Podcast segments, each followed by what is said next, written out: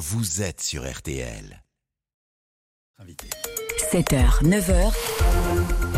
RTL Matin. Incident en Ligue 1 lors du match Ajaccio-Marseille samedi soir, match interrompu à Bordeaux vendredi après l'agression d'un joueur. Le foot français est-il malade de ses supporters? Alain Bauer, bonjour. Bonjour. Vous êtes professeur de criminologie au Centre national des arts et métiers, auteur d'un rapport sur la sécurité dans les stades de football pour la euh, Ligue euh, française euh, de, de foot. Est-ce qu'on peut franchement parler d'un week-end cauchemardesque pour le foot français? Bah, C'est-à-dire qu'on a eu 37 journées sans rien. Oui. L'année dernière, vous auriez pu m'inviter tous les lundis suite à des incidents qui avaient lieu tous les samedis et tous les dimanches. Et là, bah, la pré-célébration de l'année où il ne s'était plus rien passé dans le foot français mmh. s'est terminée malheureusement par euh, deux incidents euh, importants, mmh. mais qui ont marqué des changements extrêmement euh, qualitatifs dans la réalité de la violence. Lesquels expliquez-nous On est passé de foule violente qui s'agressait à d'autres groupes. Là, on a des individus Deuxièmement, on est passé euh, d'incidents sur et dans le terrain à l'essentiel des incidents dans les loges et un peu à l'extérieur des stades. Et puis, euh, troisièmement, on a changé la nature euh, des relations qui existaient, c'est-à-dire que les supporters ont clairement considérablement travaillé avec la Ligue de football, l'État et les clubs pour apaiser la relation qui existait pendant 37 jours.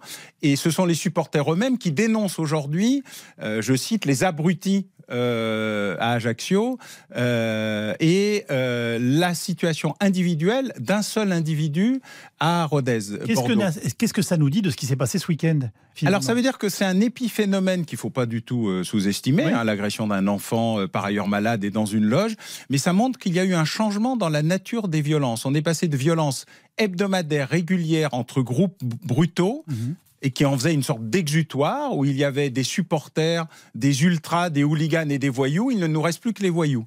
Euh, ce qui montre qu'il y a encore une petite étape à finaliser. Mais ce qui est intéressant, c'est la réaction des clubs. Ça n'a pas été la faute des autres, etc. C'est la dénonciation par les clubs eux-mêmes, par les supporters eux-mêmes, des quelques brebis galeuses qui restent encore. Et donc, c'est euh, la dernière étape. Il y a eu un gros travail, LFP avec Vincent Labrune, l'État, les clubs et les associations de supporters. Pour la première fois, les supporters ne sont pas des ennemis, mais des alliés et c'est ça qui est le plus important, je crois. Donc, pardonnez-moi, vous avez une interprétation ce matin, même quand on est choqué parce qu'on sait qu'un petit garçon a été touché dans cette affaire. C'est plus que choqué.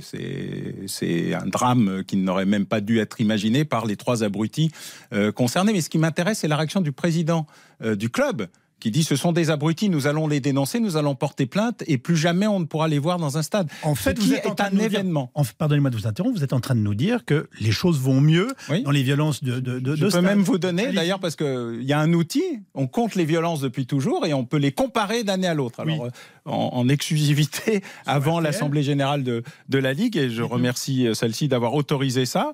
En Ligue 1, on est passé euh, très exactement de 15 incidents en 21-22 à 1 en attendant euh, Rodez euh, qui sera jugé aujourd'hui, donc peut-être 2.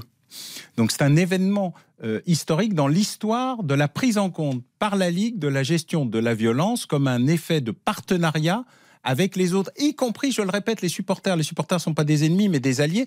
Et ils ont fait le travail avec les clubs, la Ligue et l'État. C'est la première fois que ça arrive. Ministère de la Justice, ministère des Sports, ministère de l'Intérieur. Est-ce que ça veut dire que les clubs eux-mêmes ont fait le ménage? Ils commencent. les supporters Alors, commencent à le faire. Ils ont commencé de faire depuis longtemps. Ce qui est important, c'est que les supporters le fassent.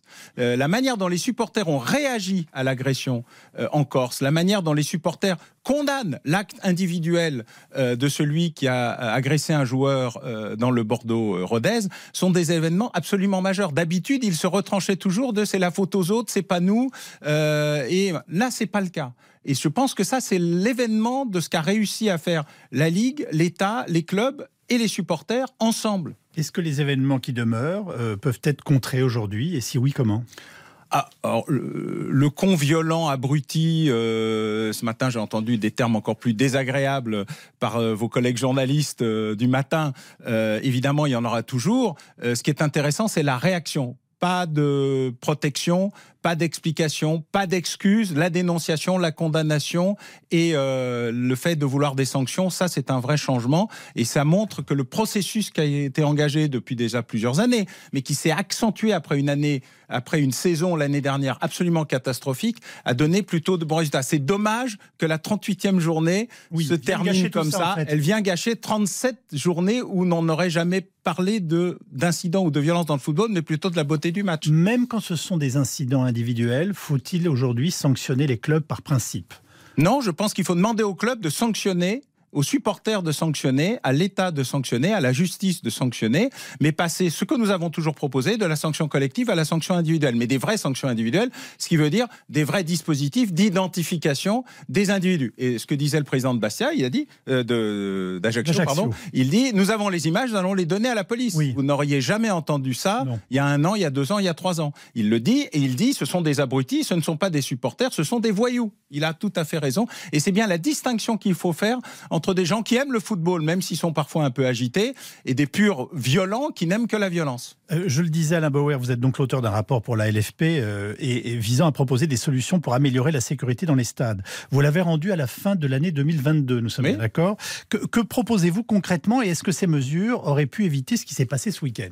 Alors, la quasi-totalité des mesures ont été mises en place. Euh, on est aujourd'hui à la signature du contrat avec l'État vous savez que ça se peaufine, c'est assez compliqué d'avoir les signatures de plusieurs ministères. il y a encore l'instance nationale du supporterisme qui doit être. Il y a un dialogue en cours, mais ça c'est beaucoup progresser. En ce qui concerne les incidents individuels, la réponse est à Bordeaux-Rodez, peut-être avec le fait d'isoler le terrain euh, des euh, supporters, c'était les fameux grillages, c'est un sujet un peu compliqué mmh. euh, parce que ça transforme la nature même du sport et du match, mais à la fin, si on en est réduit à cela, pourquoi pas, mais un incident en 38 semaines, on n'est peut-être pas obligé de transformer les stades, surtout les, les, terrains en Fort Knox. pour ce qui est de la protection des loges, là, il y a un changement, par exemple. Il y a eu deux attaques de loges, au cours des dernières semaines. une par une sorte d'émotion générale où un groupe de supporters, là, de supporters s'en est pris euh, aux loges, euh, aux petits fours, etc., parce qu'ils considéraient qu'il y avait euh, deux niveaux de, de, prix, de coût au sport et que ça, ça, les dérangeait. On va dire qu'il y avait une, sorte d'idéologie, elle n'est pas acceptable, mais oui. Mais là, la protection des loges doit être désormais un nouveau dispositif à mettre en place. Ça, c'est un nouveau progrès, une nouvelle marche à mettre. Mais je pense que l'identification des individus et le fait de leur dire vous n'en sortirez pas, vous serez puni, vous serez interdit de stade peut-être à vie, est un élément qu'il faut désormais prendre en considération et rajouter à l'élément on doit toujours s'adapter. La chance qu'on a eue au cours de cette année avec euh, euh, la LFP et les autres partenaires, c'est qu'ils ont tous marché ensemble. Merci beaucoup Alain Bauer. Vous avez été parfaitement clair comme d'habitude, professeur de criminologie au Conservatoire national des arts et métiers, je le rappelle.